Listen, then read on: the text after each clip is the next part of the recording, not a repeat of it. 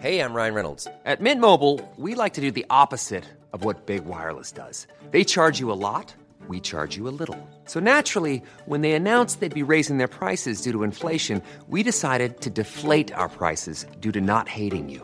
That's right. We're cutting the price of Mint Unlimited from $30 a month to just $15 a month. Give it a try at mintmobile.com slash switch. $45 upfront for three months plus taxes and fees. Promo rate for new customers for limited time. Unlimited more than 40 gigabytes per month. Slows. Full terms at mintmobile.com.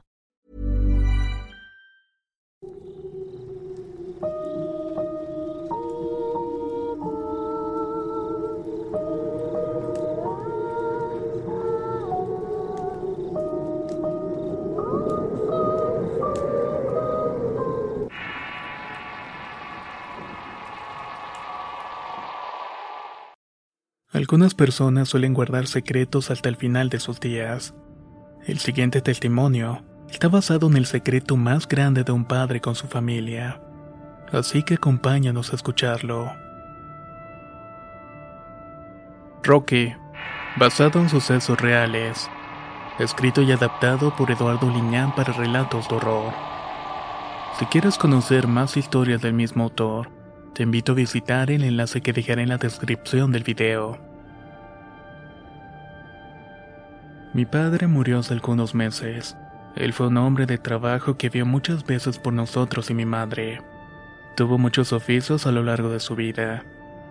Recordándolo como un hombre ecuánime, recto y moral que nos reprendía cada vez que decíamos malas palabras, y mucho más cuando nos cachaban alguna mentira.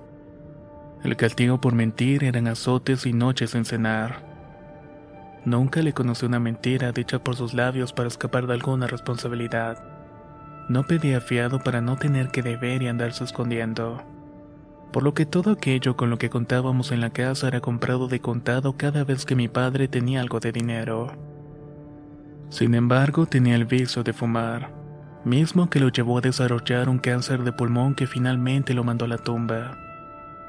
Luego de muchos meses de sufrimiento y lucha contra la enfermedad, finalmente murió rodeado de sus hijos. Su velorio y entierro fue bastante concurrido, cumpliendo su última voluntad de ser sepultado junto con mi madre.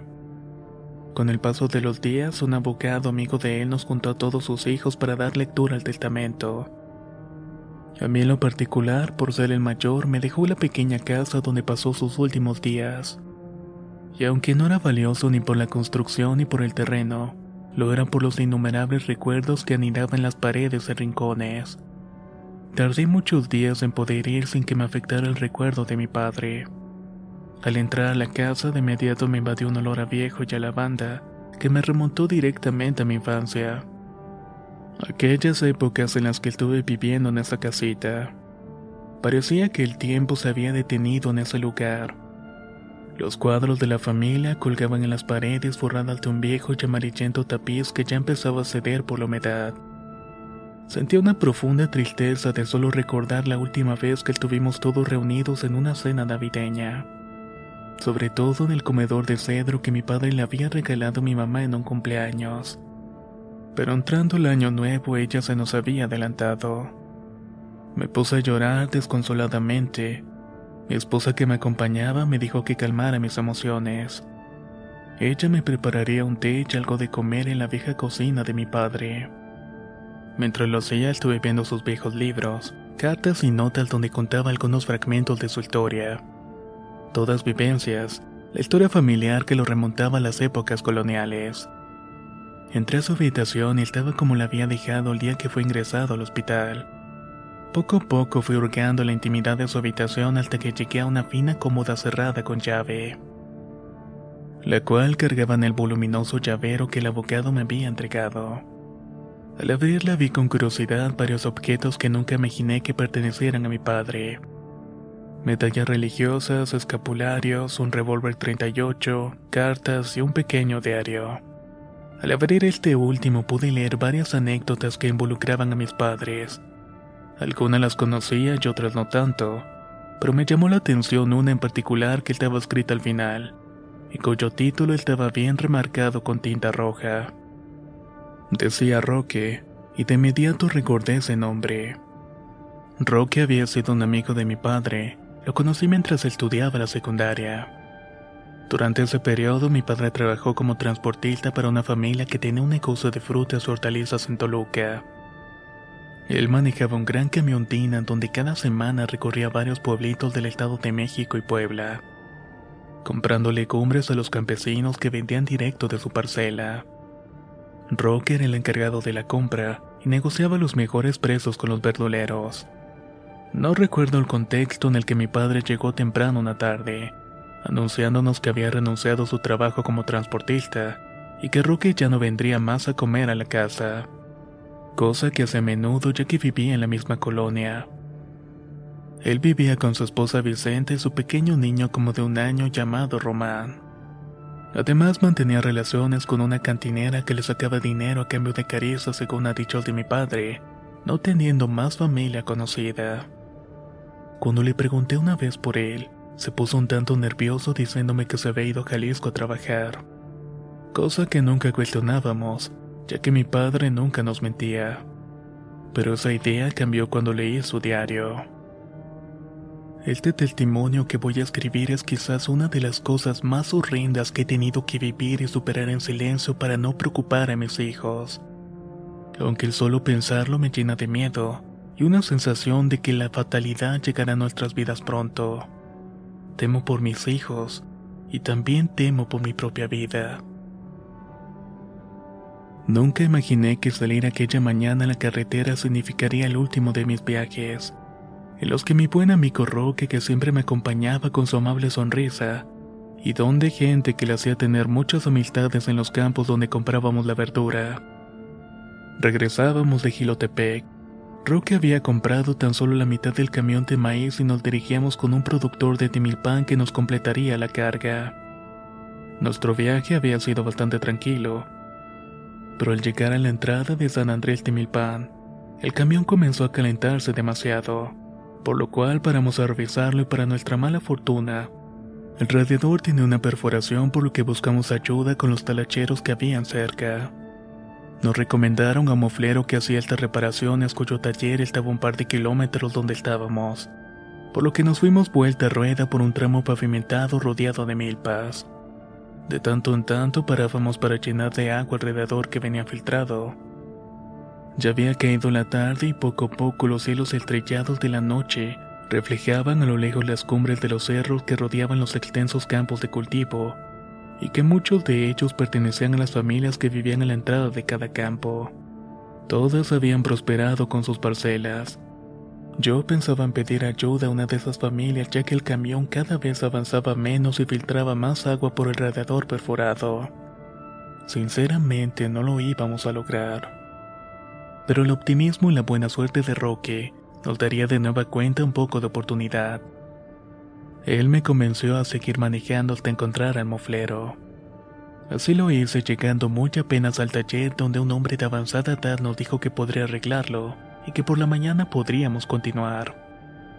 Dada la situación, le preguntamos al viejo un lugar donde pudiéramos comer y dormir. Hacerlo en el camión o en el taller no sería cómodo para nosotros.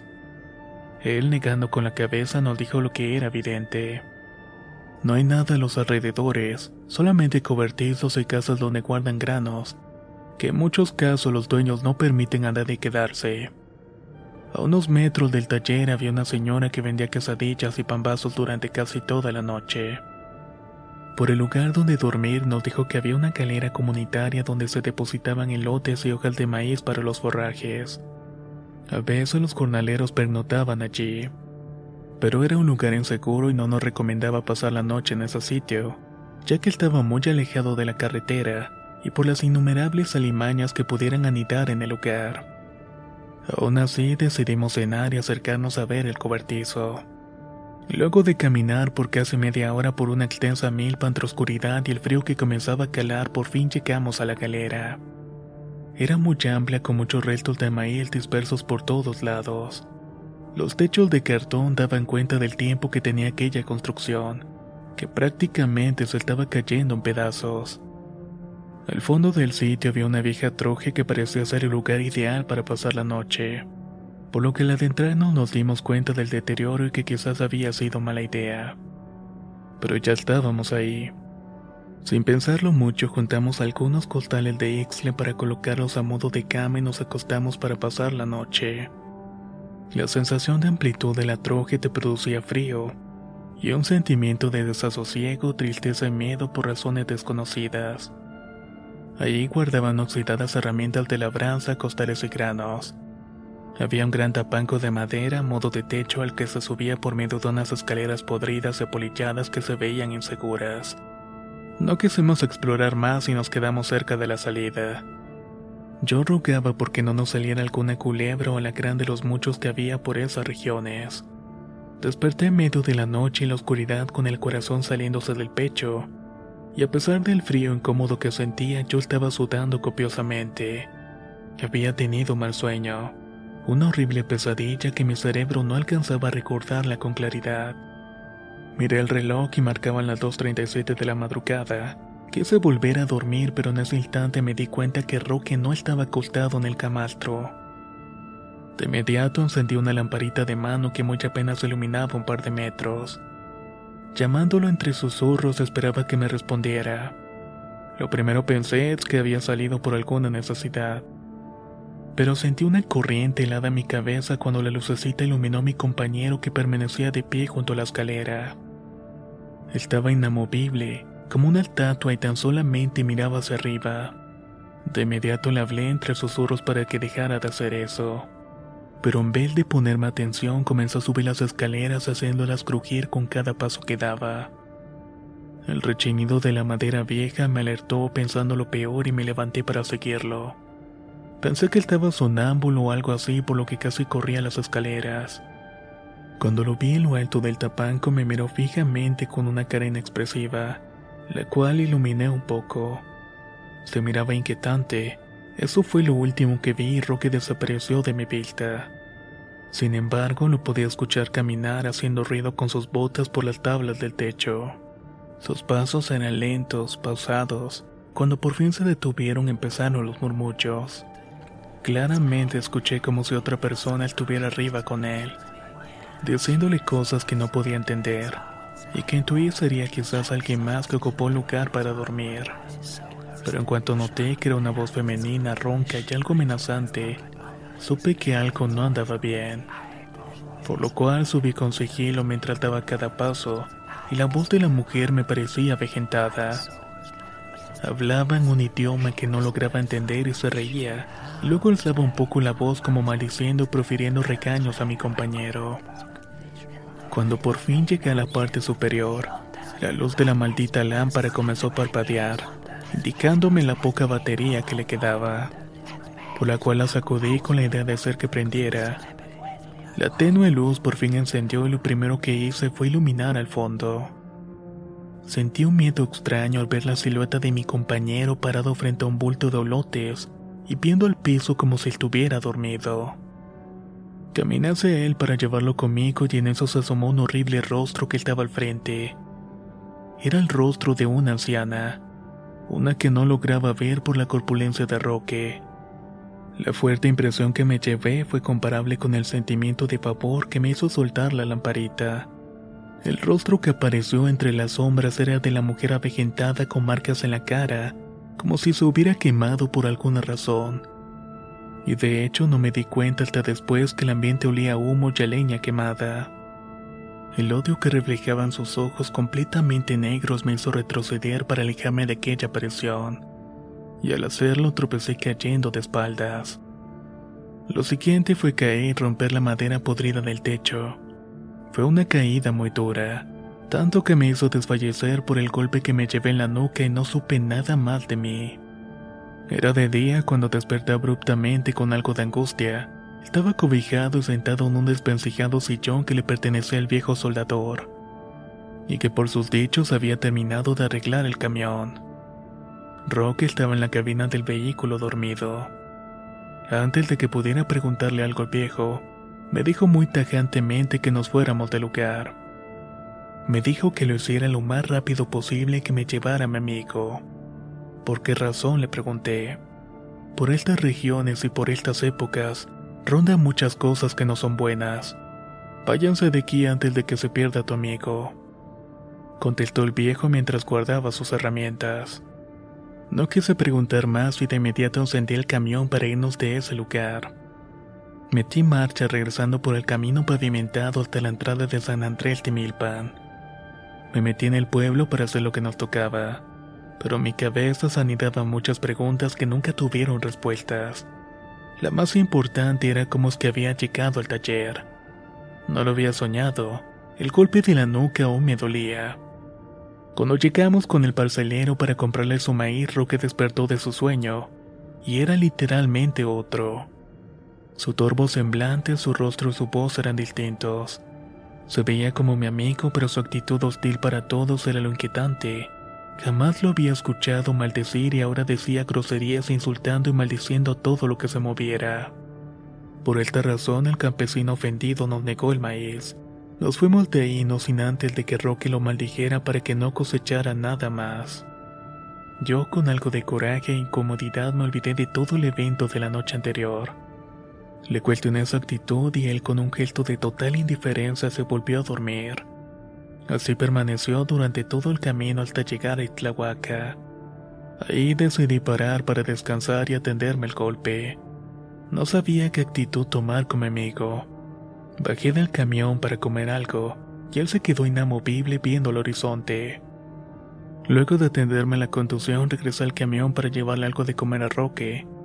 Él no estaba, por lo cual me puse a esperarlo. Cuando decidí irme sin él ya era muy tarde. No sabía qué iba a pasar o la explicación que tenía que dar. Pero en cuanto tomé la ruta a Toluca para mi sorpresa, Roque estaba esperando a medio del camino viéndome con un rostro de coraje. Tan solo le eché las altas y le toqué el claxon para que se subiera. Lo hizo sin decir una sola palabra. Ese silencio incómodo me estaba provocando ya una incomodidad insoportable por lo cual me puse a manejar lo más rápido que pude hasta llegar a Toluca.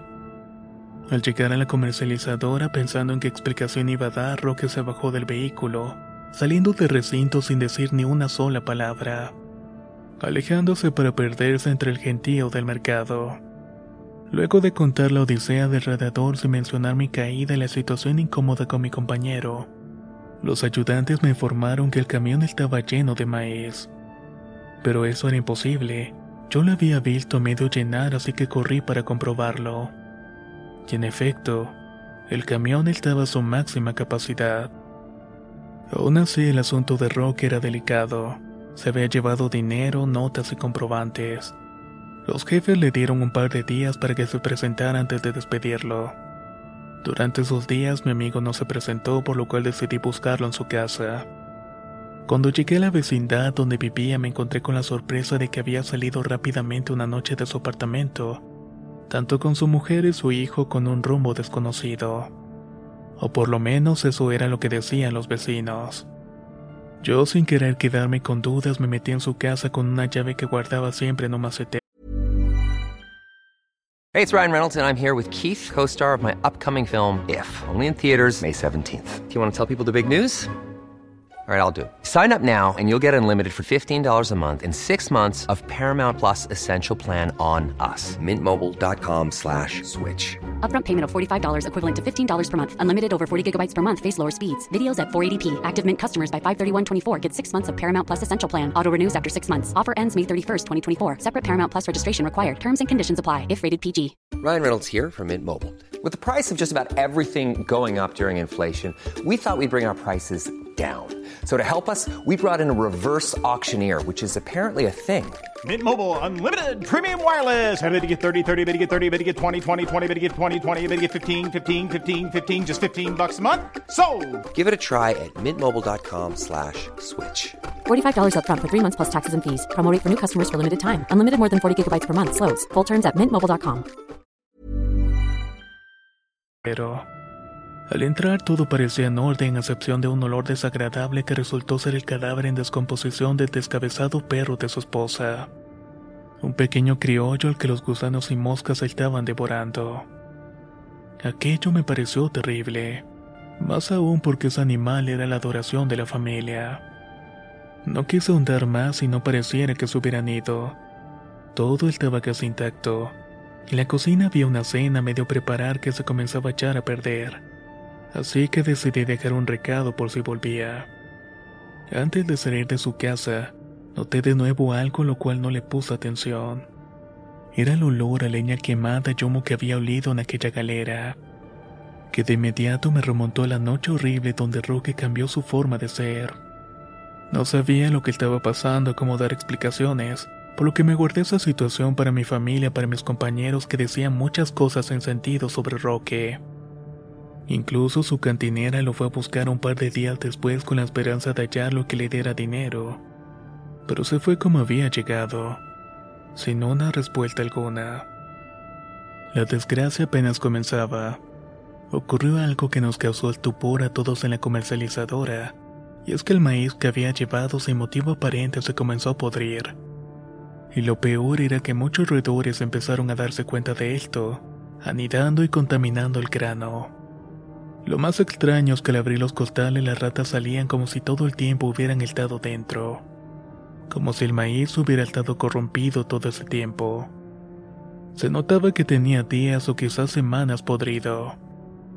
Aquella situación causó asco y admiración entre todos, ya que no nos dábamos explicación de cómo había sucedido aquel extraño evento. Por lo cual el grano tuvo que ser sacado y quemado para que no contaminara las demás semillas que se guardaban.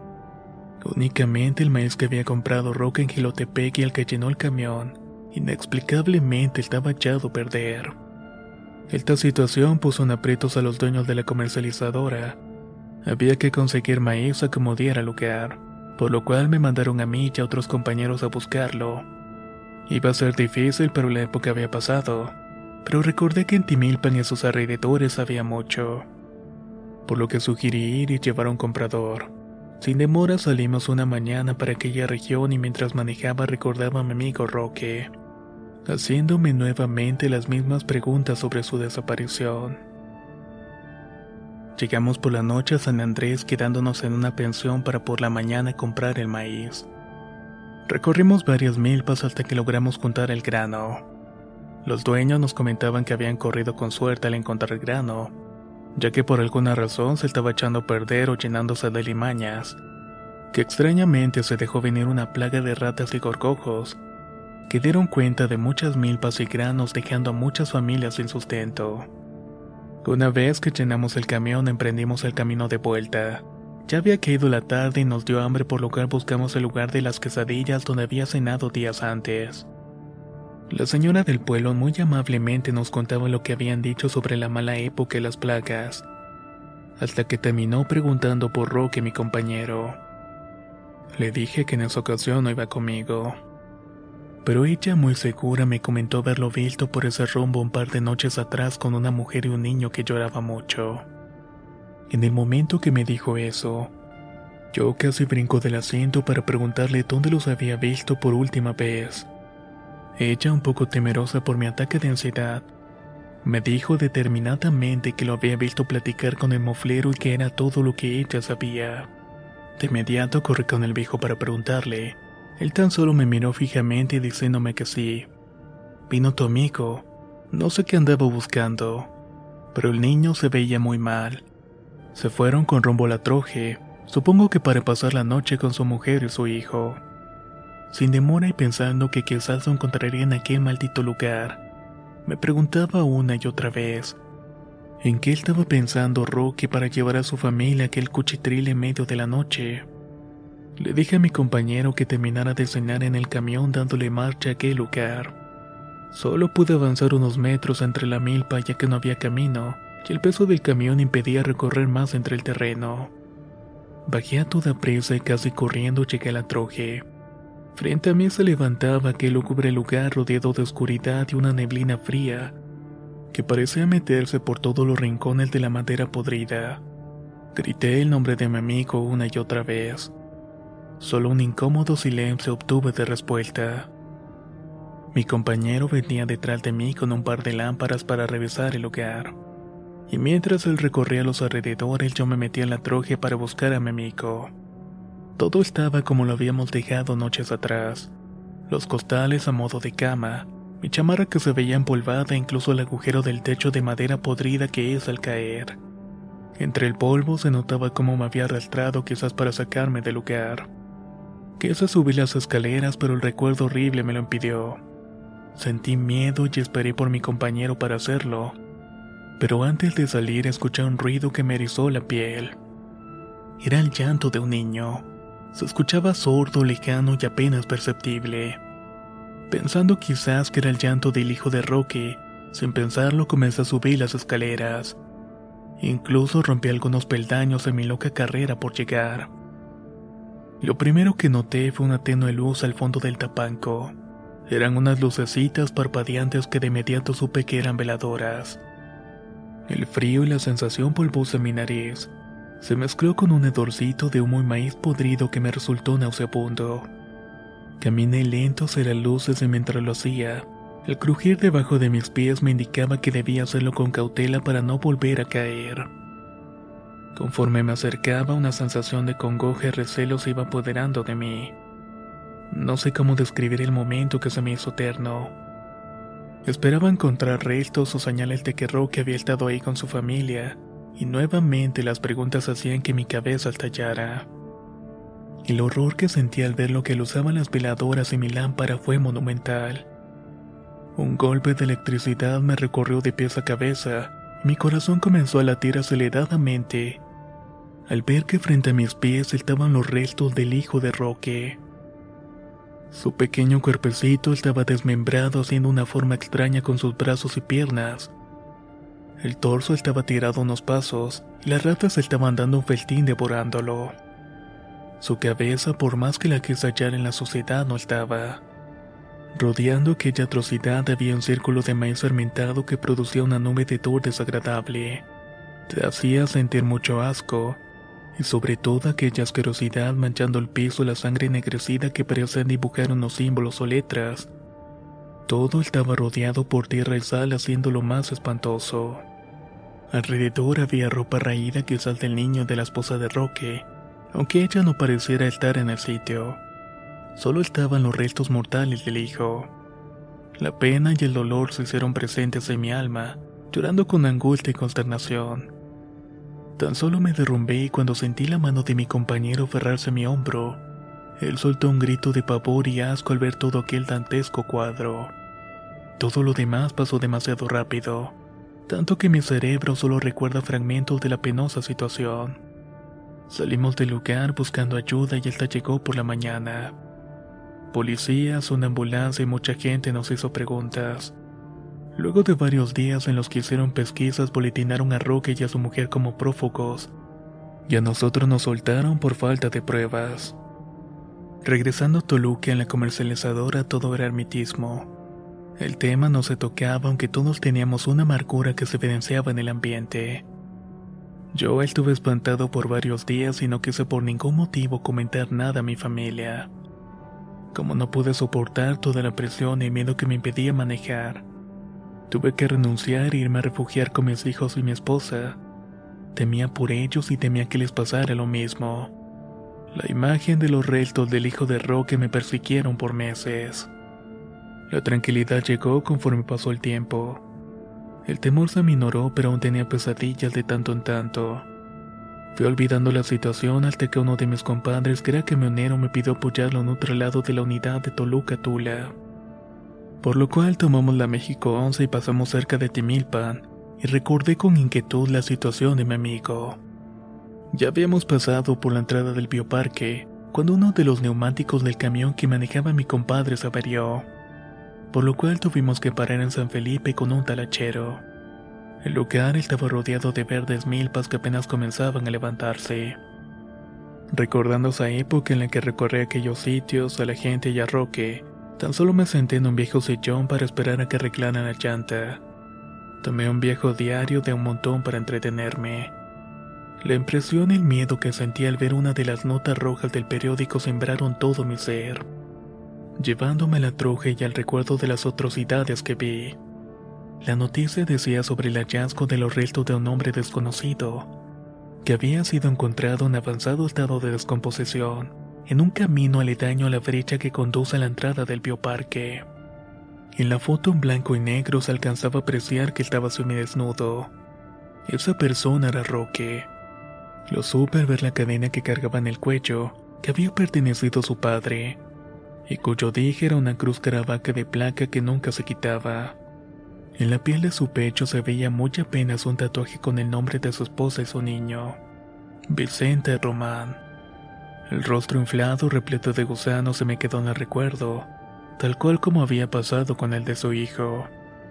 Empecé a temblar cuando noté que la nota databa de meses atrás, más o menos en la época que encontré al niño muerto. No sabía nada sobre su crimen o cómo había llegado allí. Tampoco decía nada sobre su esposa. No sabía qué hacer, cómo reaccionar y tan solo me quedé petrificado.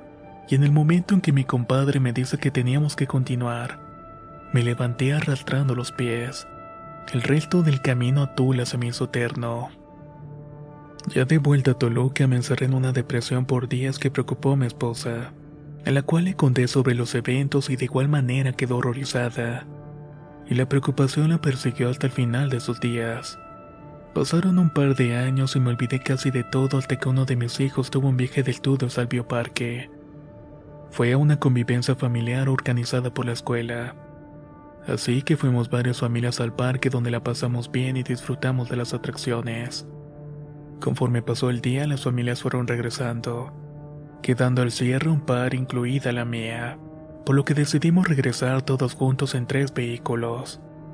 Había quedado la tarde cuando regresábamos por el agreste camino, y una persona de uno de los vehículos se sentía mal. Así que todos aprovechamos para hacer alguna necesidad o comer algo que traíamos en la cajuela.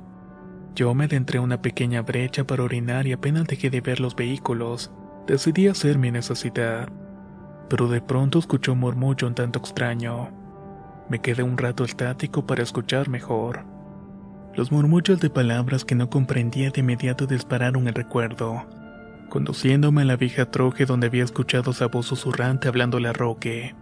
Era la misma, las mismas palabras y el mismo idioma.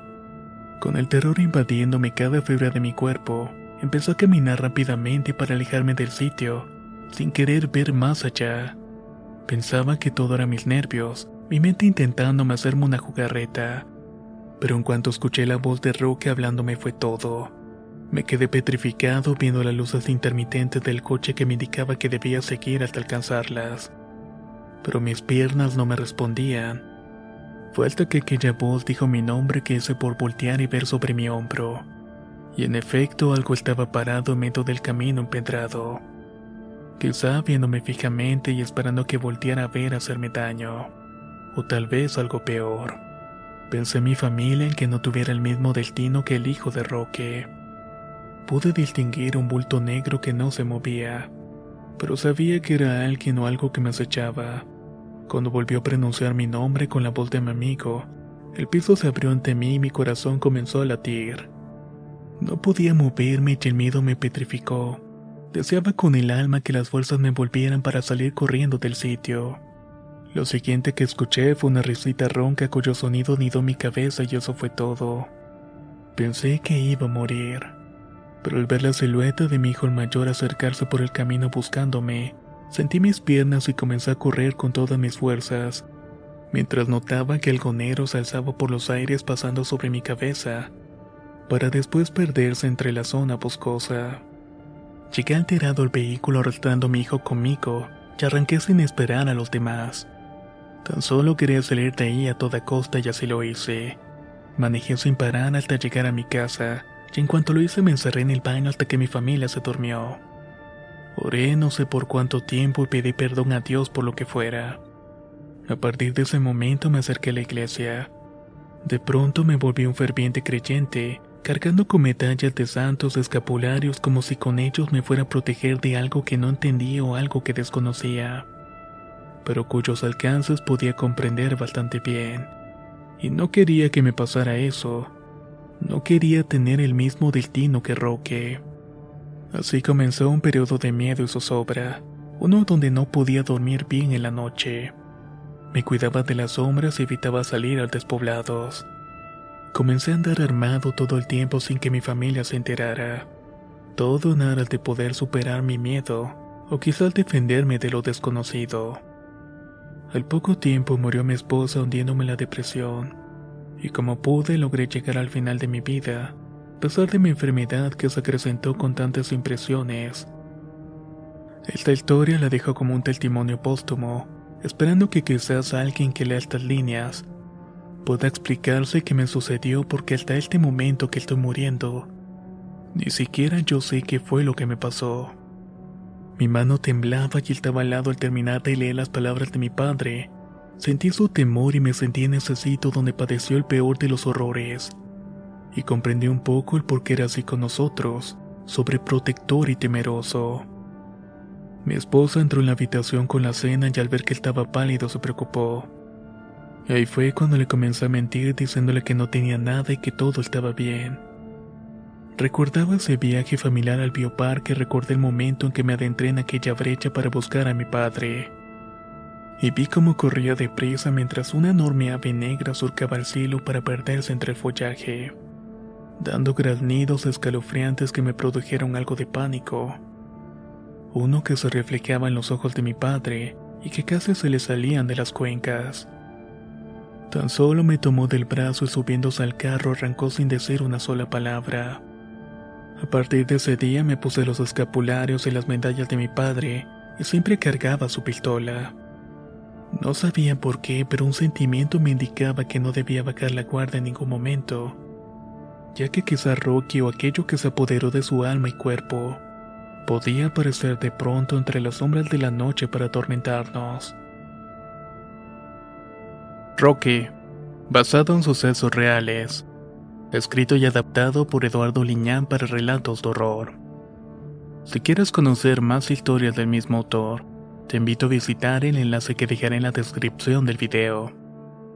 Nos escuchamos en el próximo relato.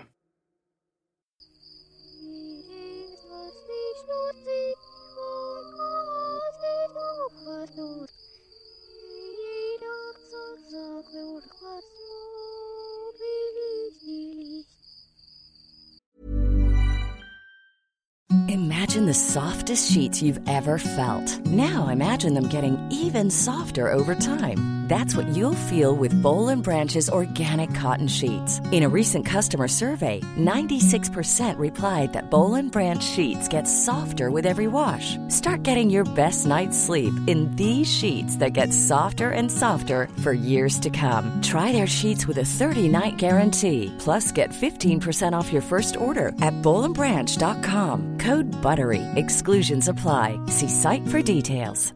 Planning for your next trip? Elevate your travel style with Quince. Quince has all the jet setting essentials you'll want for your next getaway, like European linen, premium luggage options, buttery soft Italian leather bags, and so much more. And is all priced at 50 to 80% less than similar brands. Plus, Quince only works with factories that use safe and ethical manufacturing practices. Pack your bags with high-quality essentials you'll be wearing for vacations to come with Quince. Go to quince.com/pack for free shipping and 365-day returns.